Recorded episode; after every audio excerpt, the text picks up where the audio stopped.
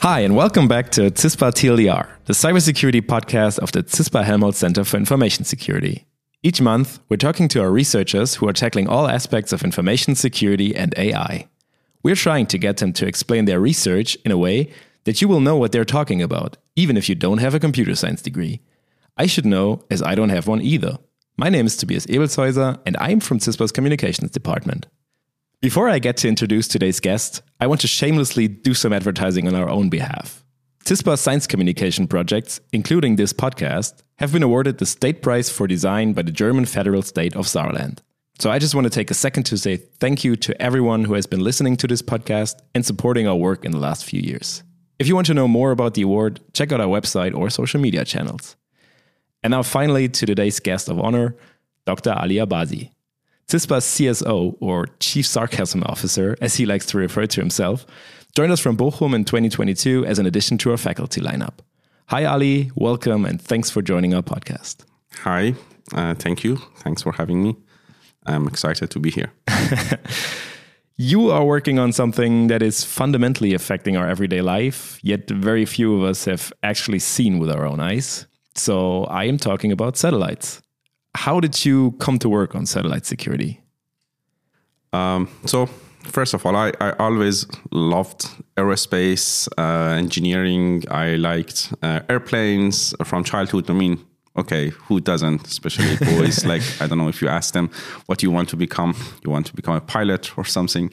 Yeah, I wanted to. Uh, yeah, so um, so I always liked the idea, and uh, I recall uh, first time I wanted, um, I was looking for research topic when I was PhD student, the first year PhD student, and I told my supervisor, "Hey, I want to actually work on security of ISS, like but you were also, Space you, You were already into cybersecurity back then. Yeah, of okay. course, I was already in the cybersecurity domain, and and I, I told my supervisor, "Hey, I want to actually work on ISS security because I actually read a manual at the time."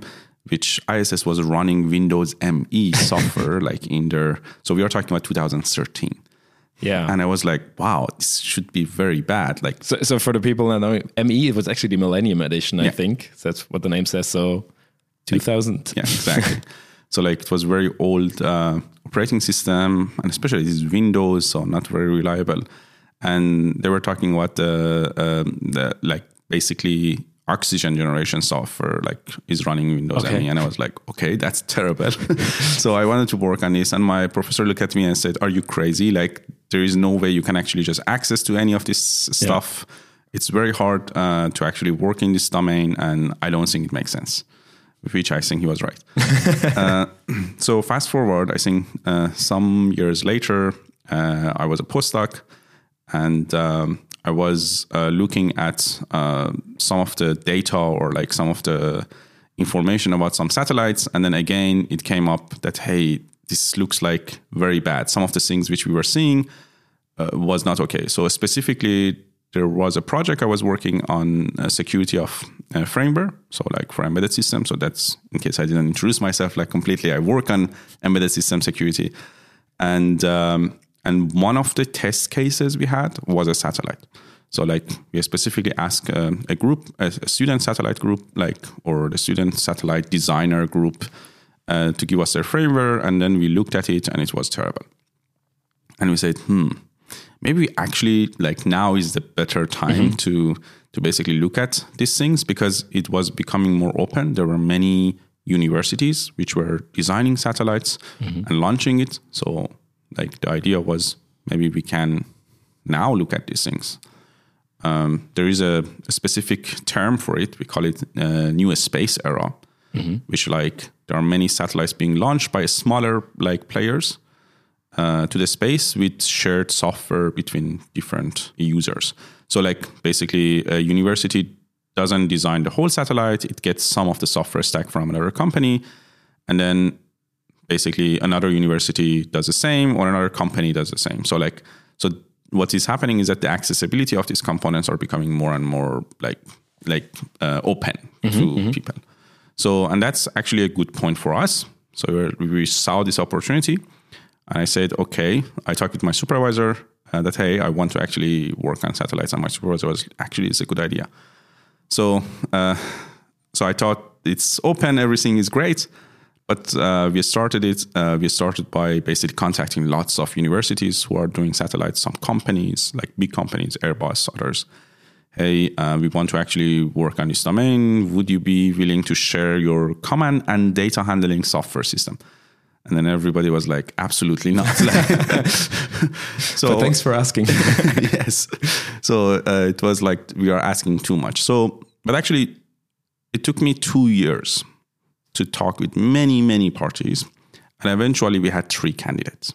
So always for us, um, like, or at least internal discussion we had about the work was that there must be three samples mm-hmm. because it's enough to say okay it's not just a one single case or second or just by chance second one but it's like it's three cases we have concrete cases which demonstrate certain problems or not like or we can actually demonstrate that this is how it's going right now so after two years we convinced like certain groups mm-hmm. a, a company and also two universities to basically or we should say three universities, but one of them co-developed by mm-hmm. okay. uh, by Airbus Defense and Space. So like to share their satellite command and data handling framework. So a little bit background: command and data handling is basically like the brain of the satellite. So mm-hmm. it's basically process all the commands which you are sending to satellites and basically decide for what should happen in the satellite. So control most of the things uh, and also talk, communicate with all of the subsystems of the satellite. So that's basically how I came to the idea of working on satellites. I can, of course, expand it further. No, it's perfectly fine. I mean, I think what's very interesting is that, that you're saying that nowadays there are even more satellites being launched by universities and maybe even players that haven't been launching satellites in the past. Maybe to take a step back, what are satellites being used for historically and today? And has that changed over the years? So uh, I would say like first I wouldn't look at what they are being used for. So like who are the users? Like most of the time for a long time it was like governments, mm-hmm. right? So it was mostly primarily governments who were allowed to basically operate in this space. And uh, therefore, what they were using for, of course, what the government does, like for example, I don't know, for information gathering, mm-hmm. uh, for basically weather like uh, monitoring, and uh, like uh, for the like this kind of application. So, for example, communication mm-hmm, mm-hmm. and this kind of thing. So, I think fast forward with the new space era, it's a little bit changed. So, like, and I call it like paradigm shift, uh, where it was not anymore governments who were using satellites for communication and also like weather monitoring, weather forecast, or like intelligence mission or something, but they actually changed to like companies, like third party companies providing services, right? Mm-hmm. And then the the launch cost inc- like decreased significantly, and as a result, there were more and more companies who are like operating in this space. So there was a big change from what it was used for before to now many different applications. Sometimes it's just like research labs, like sometimes for testing solar panels of a specific company outside in outside of space. So there are lots of like companies are developing components and they are launching components to basically test things. Okay. There are like universities now, so like lots of student groups independent from their like research chair mm-hmm. who are actually developing satellites. And um, so the, the missions are basically changing uh, from just purely governmental oriented needs to basically public needs. So like I think the most significant one, of course, is like Starlink, mm-hmm, right? Mm-hmm. So for communication, so they, they are one of the biggest players in this era. And also another aspect we have to look is that at the time, in the past, like with the governments, it was mostly like geosynchron orbit or like geo orbits and um, very few LEO satellite or low Earth orbit uh, satellites were operating. Background 36,000 kilometer geo like below a thousand uh, is basically um, LEO. You can you okay. also have like very low Earth orbit, which is like around 200 kilometers. So like there are different orbits. So for example, spy missions generally are like uh, or spy satellites yeah. are basically mostly LEO because they're closer to Earth. They want to take a picture and mm-hmm. they want to gather like this information. While communication ones, it might be in geo or because they can always look at a specific region and cover it because they are always synchronous with the rotation of theirs. Oh yeah, okay, okay. and um, yeah, so um, that's basically how it changed. And as a result, now you have many, many LEO satellites and a new, uh, new space era, which we talked about, also happening in that uh, like orbit. So basically, LEO, low Earth orbit, and there is cheap to to to launch, and at the same time, it's very easy to communicate. You don't need any more very expensive equipment to Okay. communicate with these satellites. While for the uh, geo orbits, basically with a 36,000 kilometer like orbit, the satellites are too far. You need a very powerful transmitter to actually communicate with them. When I think about satellites, I have no idea how to communicate with them. I'm just going to assume that there's no Wi Fi in low Earth orbit. So if I want to talk to my satellite, how do I do that? So generally, you basically have a ground station um, with some transmitters um, and basically antennas to receive signals. So you can actually operate in different frequencies. Um, so what we call as like specific frequencies like um, UHF, VHF. So that's the simplest one. um, it, it- these these signals are basically omnidirectional. They go like around all the way. Uh, you can cover half of Europe when you are you are transmitting something, and um, but the data rates of those communications are very low.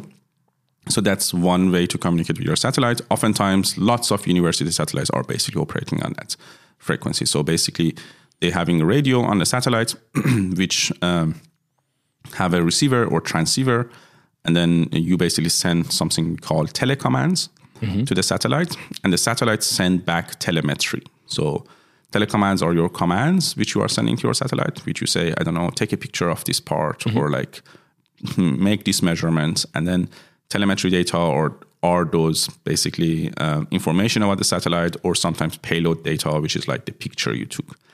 Um, but of course, the downside is that with the low Earth orbit satellites, you have a very small time window to make a communication because they are fast and they are basically the the, the basically line of sight win time window you have is very short. It's like four minutes. Okay. Right. And then um, and then within these four minutes, the angle of the satellite mission might not be always the best angle. Yeah. So maybe you have two, three minutes really to basically send your telecommands and receive the data.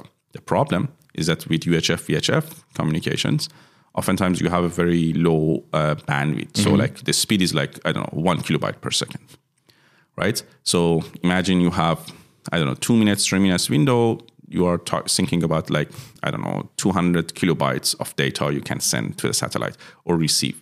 Yeah, it's not exactly 5G. Exactly. So the satellites are still operating like in those domains. So of course, the more expensive ones, they are communicating communicating with different bands. So like X band, S band, like uh, like KU band, like all of those bands, which are uh, first of all the signals are directional. So it means that it's not anymore broadcasted everywhere. Yeah. It's basically like a, like a beam which is pointed towards a specific direction. Of course, it is very challenging to have it on satellites, and generally satellites, especially for like LEO satellites, uh, you have problem with the cost because okay, if you are having a directional antenna, it means that you might need not always, but you might need to basically have a attitude determination software or or, uh, or reactionary wheel inside the satellite to stabilize the satellite and point it to a specific okay. direction, right? And that's basically already very expensive. So Yeah, yeah. lots of satellites might say, mm, "Do we really need that?" And therefore, when you look at the satellites, especially LEO satellites, especially for like smaller companies making it, they are very simple communication Mm-hmm. form. But but how often will that two to three minute window pass around? Is it like every 24 hours or is So it? depending on satellite and orbit, so you can say yes, you can have you can have it multiple times, but pass around over you, it might be two times, like, and that's all, right? Okay. Uh, in a day, Yeah. right? And another day, it might not be in an angle which you want. So Okay. Mm-hmm. because you might look at the horizon, right? Not up. Yeah. And the satellite is horizon over the away is way exactly, longer, yeah. exactly. So therefore, it's might it might not be optimal for you to actually. Every pass is not a perfect pass. Mm-hmm. Okay. So it's like there are perfect passes, and you basically can use those perfect passes to communicate with your satellite. But if you want better communication way, and oftentimes for you- for these companies, one of the things they do is that they make the satellite cheaper by not putting a S-band antenna and all of those things, but then they uh, rent more ground stations. Okay. So you have multiple transmitters exactly on the ground. exactly so like for example i don't know if you know uh, there is ground station as a service so for example amazon aws also allow it for Mm-hmm. Okay. example you can rent a ground station or if you are companies or partners you are basically going to rent your each other um, a ground station or like borrow each other ground station there are some protocols to allow one ground station from your own ground station control a satellite via a third party ground station so Okay. like and then you can actually send commands to the satellite telecommands or receive data as well. So this way you increase your observation or like the, the line of sight because you are not just anymore using your own ground station Okay. So so UHF VHF. I think I remember that from my grandmother's old TV. It worked on VHF band. Yeah, With the old analog TV that's no longer um, transmitted. I mean, h- how much does it realistically cost for me to build a transmitter so I can take talk to a satellite? So nowadays, um, so depends. So if you are if you want to just receive some commands from satellite, it's very cheap. We are talking about like a hundred euro. Okay. If you are talking about transmitting and sending telecommands to the satellite, then we are looking around like eight thousand euro, something like But that. still, I mean, that's not like a huge figure that is No. someone is is not going to be able to afford. So I think the most pressing question is: Is that communication secure? I don't know if um, a university is talking to their satellite in in low Earth orbit. Is that communication secure, or is there a real threat of some malicious actor with ten thousand euros lying around is will be able to hijack that? So most of the time, the communication are not secure. Especially it is the case in Europe and especially in Germany. And I tell you why. Um, so to operate, first of all, you have to see like oftentimes with these low satellites, they are cost conscious, right? So you don't want to make it super expensive unless again you are a government or like you are a, like a super big company, and then it's fine because you are making more money eventually out of it. But if you are basically uh, looking at like smaller players, smaller companies, and that's basically exactly the new era, new space era, and also basically um, all of these companies which are now operating in Europe or in US on this domain on low Earth orbit satellites, then the answer is a little bit different. So, for example, for universities or cost-conscious companies, uh, the problem is that um, you might have to use amateur radio bandwidth, right? Because it's cheaper, basically, because it's something that you can actually use uh, without much concern. But guess what? In amateur radio bandwidth, you are not allowed to encrypt your communication, Oh, right? So what will happen because the government should be able to monitor Ah, this okay, bandwidth. okay. So suddenly, if you are cost conscious, well, you can't have encryption at all, okay, right? Uh, so, for example, in Germany, you cannot do that. okay, okay. And as a result, you have satellite communication. For most of European satellites, actually, as far as I know, they don't often deploy any kind of encryption. So, the, so the signal is just out there. yeah, so like basically, the easiest thing which I think uh, you could do is that, like, I don't know, you know, this university has a satellite. This is public information. And then you go and look, okay, what's their satellite? There is a, something called TLE data of the satellite, which you can actually know where is the satellite, right? Mm-hmm. Because you can, we know orbital dynamics, mechanics, and we know exactly where the satellite is gonna be at which time. So what you do is that you basically say, okay, here their satellite is- at this time is gonna have a perfect pass. So maybe they send a telecommand to their satellite, and then you know you get a SDR and then go nearby and basically because But there are what trans- an SDR? software defined Oh, yeah, radio. okay.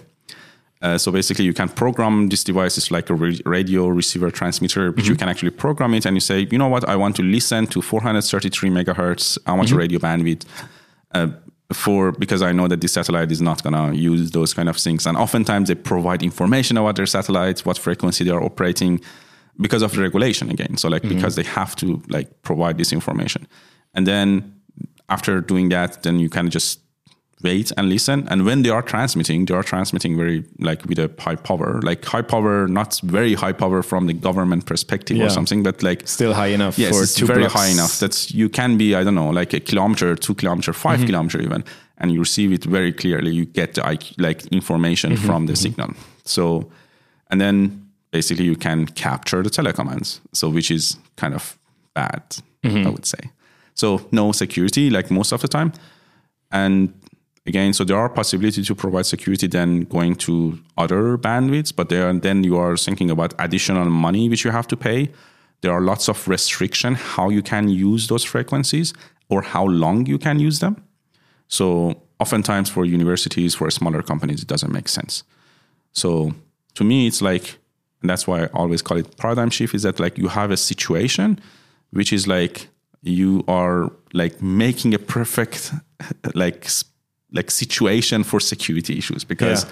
you have cost issues, you have like regulatory like issues with how you are using this, the bands like or, or like frequencies, and then you know very ease of access like or ease of access for everybody to communicate with the satellites and listening to them. Yeah. So right now the only security or the perceived security of a satellite is it doesn't really have an internet connection and people might not know the frequency. So, um, fortunately, we actually did a survey uh, in a paper uh, this year about uh, satellite firmware security, and we did a survey of satellite developers. Like, um, and what we found was that oftentimes developers of these satellites, the way they are perceiving security is that nobody knows about my satellite protocol or information mm. about it.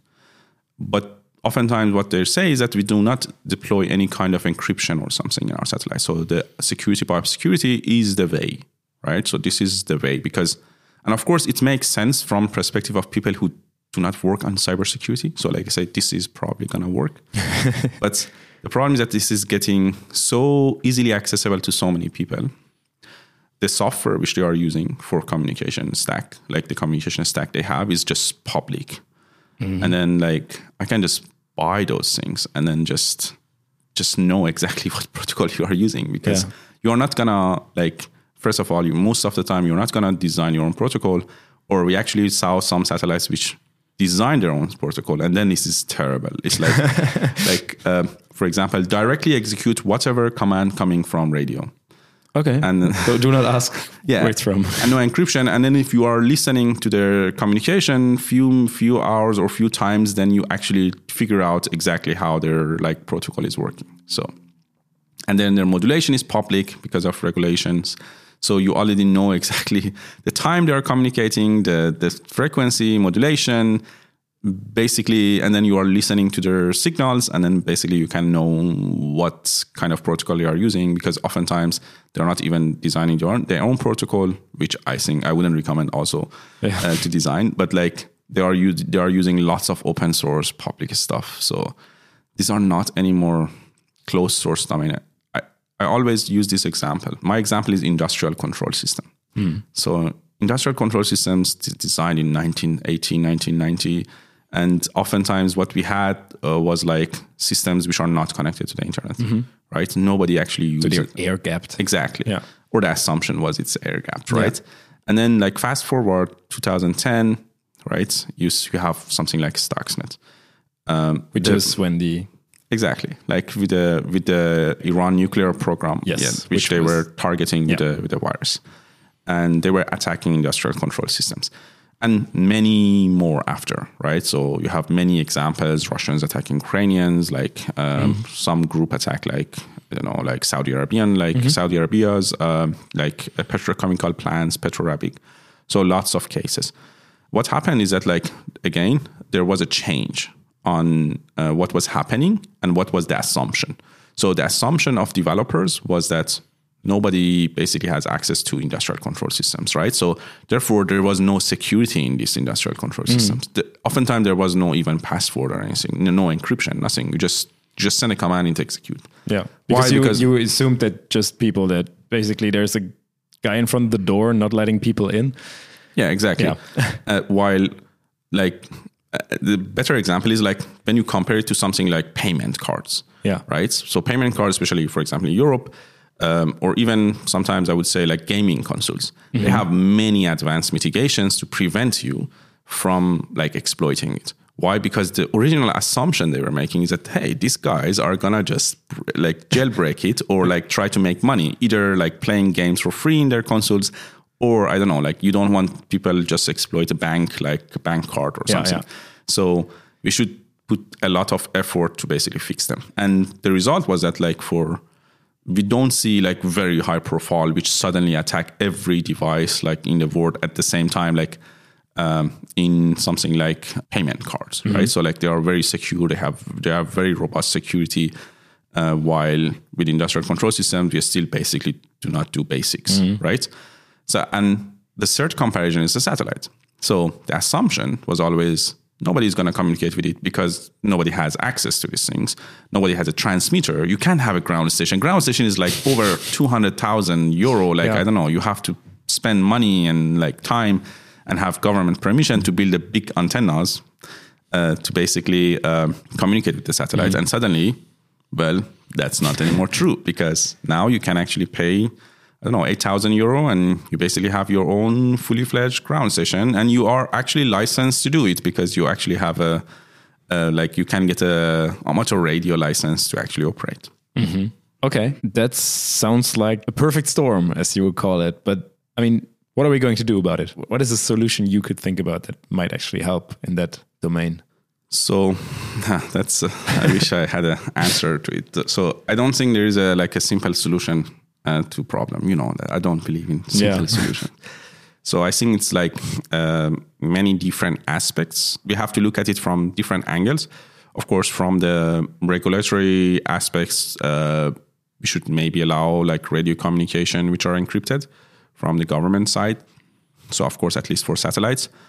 Um, of course, the government, of course, has its own concerns about this. So mm. that's you have to solve. And then at the same time, uh, raise awareness from the companies who are developing this component, and now they are selling it right and left to different like mm. end user companies mm-hmm. and uh, or the like users basically in a space domain. And user, I mean not the user user as basically people who's launched the sat or designed yeah, the yeah. sat. Um, that hey, you have to actually provide some minimum security like required for these satellites. Like you have to have a minimum security requirements. Mm uh, maybe we have to make satellites also as critical infrastructure. So this is something that, for example, in US is happening now. That they declared it as critical infrastructure. There were already some regulations about how to protect critical infrastructures and the minimum security requirements, and therefore now companies have to deploy certain uh, security features in the systems. Okay, we didn't do it as far as I know yet in Europe. It's a step in the right direction. Exactly. So, um, so this is a long game. Okay. there is no like a switch which I can flip and then yeah, satellites yeah, are sure. becoming secure. No. But without now wanting to paint like too of a bleak picture and talking about catastrophes, but there was a in, in, in 2009, I think there was the first case of two satellites colliding in space. Mm-hmm. And they were sending space debris all around the orbit, even forcing the ISS to take evasive maneuvers like two years later when there was like some tiny debris smaller than 10 centimeters in size coming even close to the, the, the international space station because they were afraid of it that it might actually destroy the ISS. Yeah, and it can. Yeah, so I mean, they are going very fast. So yeah. Even a small piece actually has enough power to basically just rip through the ISS yeah. and make a big hole. But if we if we think of these scenarios like satellites colliding and everything. Think Michael Bay movie. What's the worst thing that could happen if if someone were to gain access of a satellite they should not have access to? So depending on the satellite they have access. So um, in the case which you mentioned, it was yeah. like in operational satellite and uh, Iridium satellite from like mm-hmm. US company, and uh, basically there was no situational awareness in a space and as a result, these two satellites basically collided. Mm. And after that, I think uh, we have now from NORAD, North American Air Defense, like basically they have a tracking website for all objects, and they provide TLE data or like uh, like orbital mechanics data, which they say where your like satellite is, which mm-hmm. orbit, which location, and um, so now they are actually providing tracking information. So like if you are a satellite operator, you can register in a space track website and then they basically warn you about collision. So there are something like which happened, like at least since then. Um, but um, the worst case scenario question which you ask, of course, is like the Kessler syndrome. So like basically two satellites like colliding, and what will happen is that generally that orbit generally become unusable, like for like 150 years, 200 years. and uh, and then uh, there are other problems that you can have cascading effects. So one satellite hits another one, and then it's basically the derbies of the satellites coll- collision mm-hmm. basically hit other satellites, and then other satellites and other Yeah. satellites, and So that's a game of domino. Exactly. And that's basically the worst case scenario mm. can happen. But of course, there are, I, I would say, more um, more realistic things as well. So, like, this still is a possibility. We know that it's already happened. Mm-hmm. Of course, not intentional, but like Yeah. unintentionally. But there are some other scenarios as well. Is that, for example, if you are spending a lot of money for a big company and designing a satellite and launch it, and then somebody take it over and kick you out Okay. right? Uh, we actually demonstrated one case for uh, one of the European Space Agency satellites, so the OPS-SAT, which basically we could do that. So basically, we could kick out the operators. We could set a password for the satellite by our own, and we we, we set it, and then basically they cannot use it. So, you could, so someone could just keep it- Hijack your hijack it and keep it for ransom. Yeah, and it's not like I don't know. It's in the in the other, office, and somebody hacked my server, so I wipe it and then I just take it back. No, it's just it's it's over. You you will not have access to your Yeah. satellite anymore. So that's uh, another aspect. Or sometimes like people can actually gather the information you are gathering. So like basically like spying on or like information leakage, let's say from your satellite. So if you are taking a picture from the Earth well i can actually also if i can have access to your satellite or broken some of your mm, like systems then passively without you ever noticing basically always receive your information as well. And i also can benefit from it. So like there are lots of financial aspects of it. And i'm I, my feeling is that it's coming. So like there is gonna be this kind of attacks. It's not um, I don't even think it's going to be far in the future because we are thinking about like 40,000 satellites by 2030, right? So like Okay. LEO satellites. And and right now we had like 4,000. So it's just a numbers game of increasing the Yes, it's probability. significantly increasing very fast. And there are now the, the technology for launching satellites is not anymore just for a specific group of countries or club of countries. It's now becoming very common for lots of countries to mm. actually be able to launch satellites.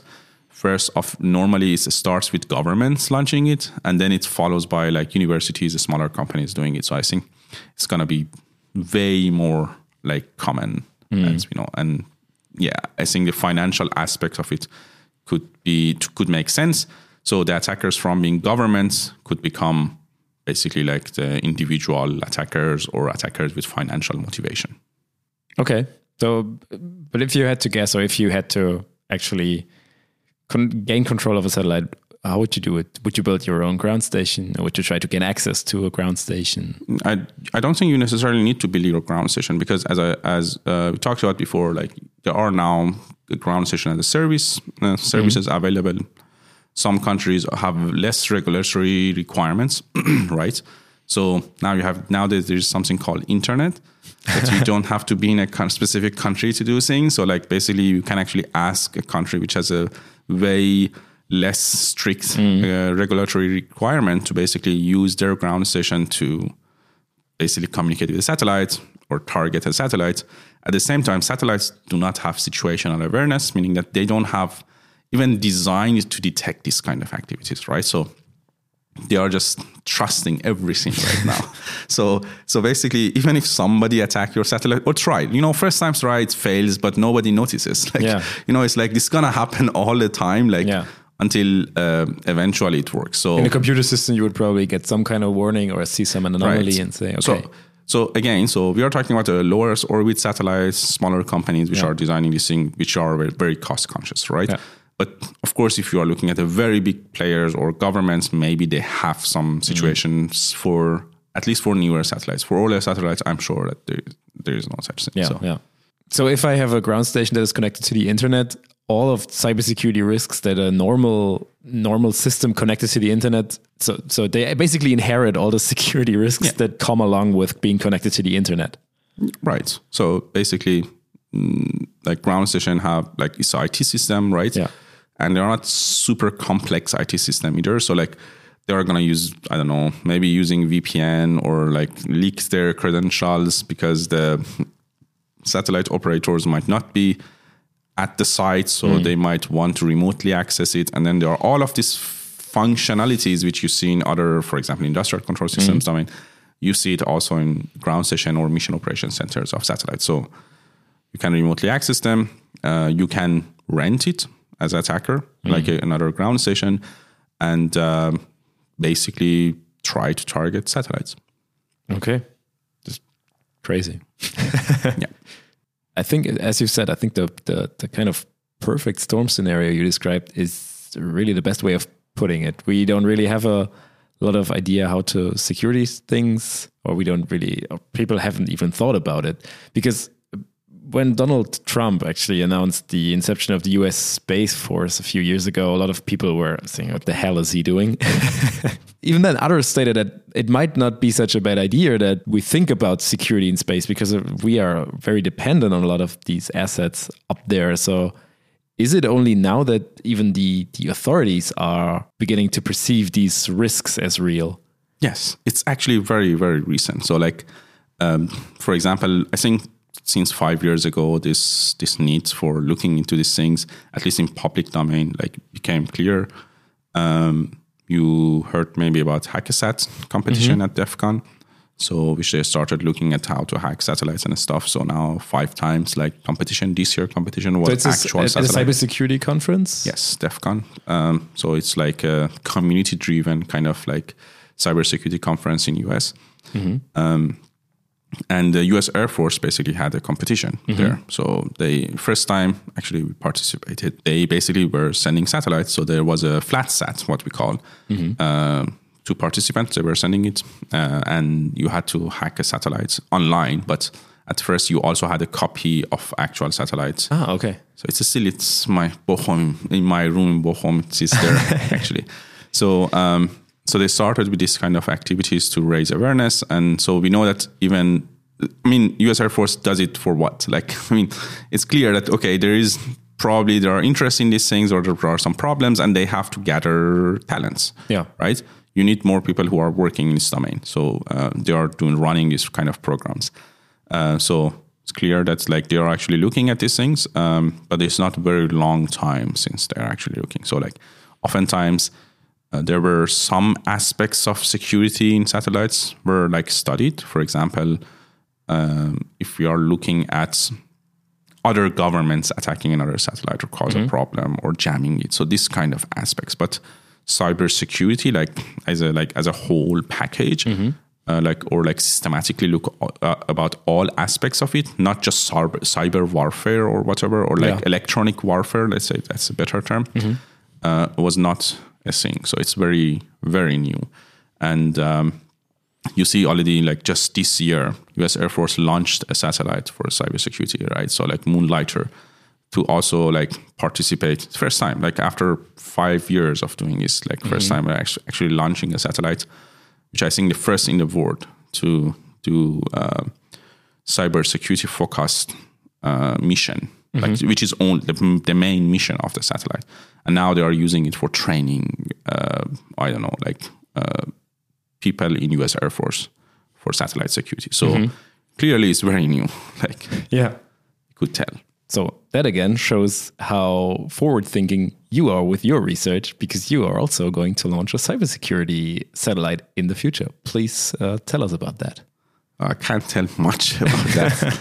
but yeah, so um, uh, there was um, competition at German Aerospace Agency with um, designing small satellites, and um yeah, we participated in this competition, and uh, we are gonna launch a cybersecurity focused satellite. We'll be the second one in the world, at least to the best of my knowledge.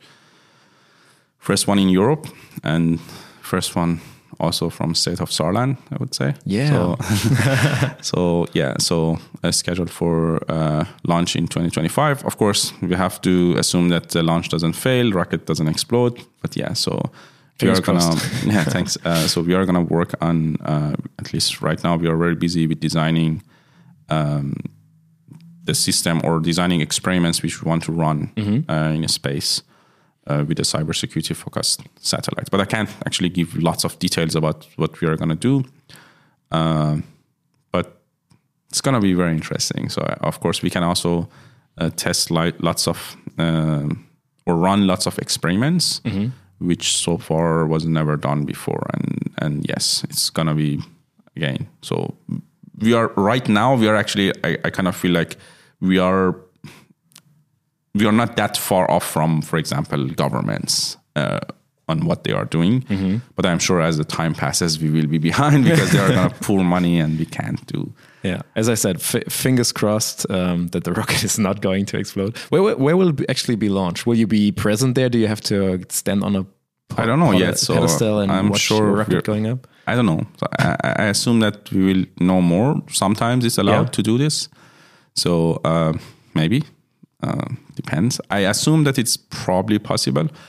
Um, because oftentimes this is the case when you're launching a satellite, they allow you to have like visitor access mm-hmm. that you can uh, view the launch, nice. and either it's gonna be a spectacular, like amazing view, or it's gonna be a big explosion. and just like, no, way,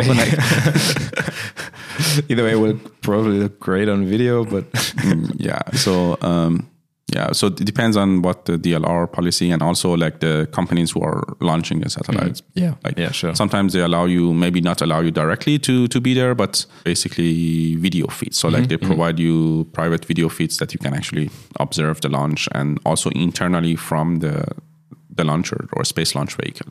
Very very cool. I'm definitely looking forward to hearing or and seeing more uh, of our very first CISPA Saarland satellite. Thanks. Me too. Okay, Ali, before I um, let you get back to your work on all these amazing things that have to do with satellites, uh, I want to close off this episode with some quick questions for you. Hmm. The first one is Do you use ChatGPT or other large language models in your work? And if so, for what? Or even in your private life? I don't use it for private life. I hardly use it for uh, my work.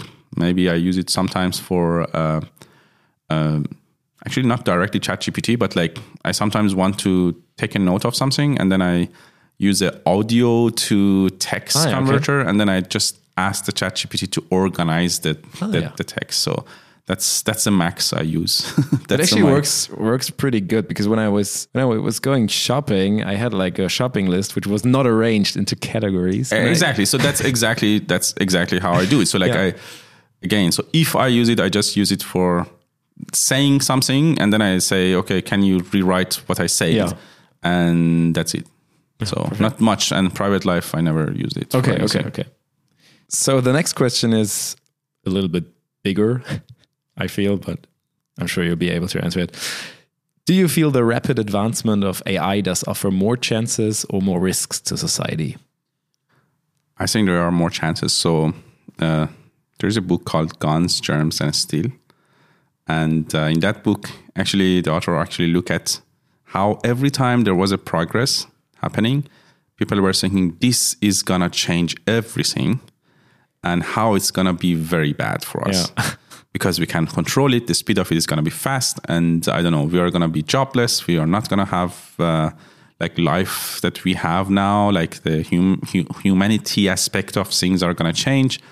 So there's always this fear in us humans when we don't know things, mm. and then we tend to actually look think about the worst possible thing. So.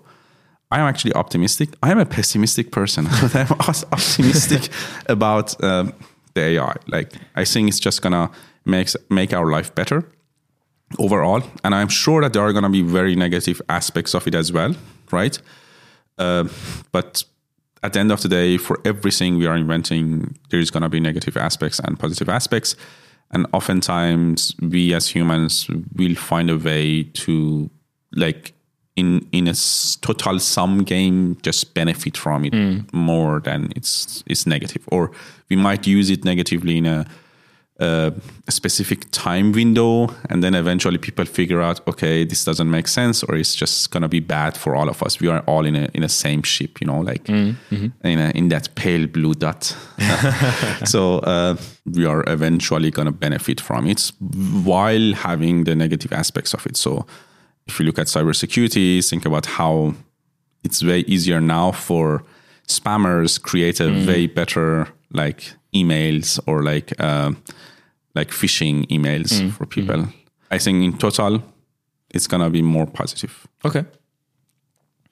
So, third question: Have you ever worked in the darknet or or used it for personal reasons? I actually never used it at all. Uh, I used the Tor project. Uh, before in the past, but I never actually used darknet or domains which are in darknet. Basically. Okay. Okay.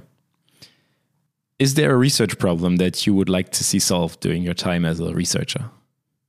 So the obvious answer would be like, yeah, the satellite security issues, but I don't think it's gonna be solved very fast. It's just a, a long game, and uh, it's part of a bigger problem, and that bigger problem is like basically embedded system security. I would say um, as a whole, which are lagging behind, and satellites are basically embedded systems.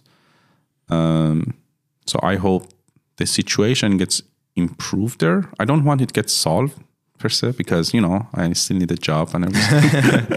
but joking, but but uh, uh, I don't believe that we can actually solve them like that. Um, what I actually wanted to say was I hope that we have or we develop more towards explainable technology. So I think the technology is getting more complex, right? And for people who are not tech savvy, like like people who are not expert in things, it's gonna be harder and harder uh, to basically deal with these changes. And um, and my hope is that basically we have more explainable technologies or like or understandable technologies. Mm-hmm. And this is something that I don't know if there are research domains in this area, but like I hope that there was because I think that's something that we probably will need in future. That's interesting. Because yeah, I mean it's always what I mean what my job is trying to do. These are like really big problems and if people want to be part of that discussion, they have to at least know a little bit about what is happening. And if as you say this technology gets even more obscure and no one has any idea what it is actually doing, people can talk about it. Yeah, so my TLDR in the TLDR podcast is that basically we want to make you a researcher, like instead of just trying to explain things, like basically find the research aspects of it. Because like I think that would be an interesting research domain Yeah. with the added complexity which we are gonna have in the future. And you mm-hmm. guys, I know that you are trying to explain it, but I think you can basically think about it, you know, change your job and Yeah. becoming a CISPA researcher. So. I might put it on my list for next year.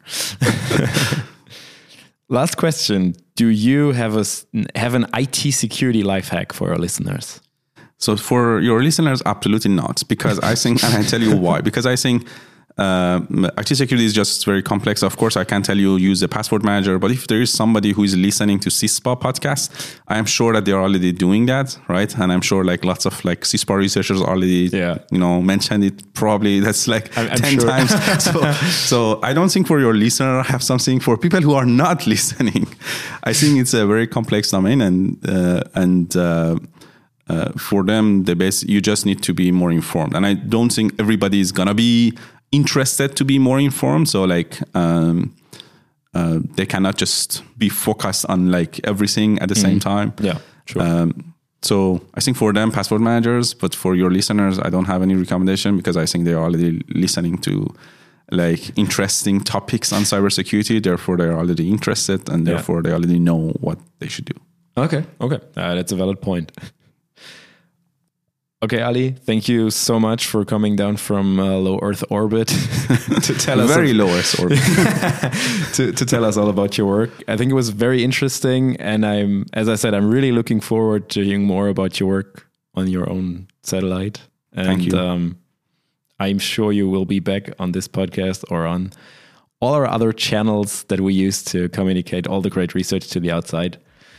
So thank you for being here. Enjoy doing your research, and um, see you next time. Yeah, thank you. Bye. Looking forward to it. Bye.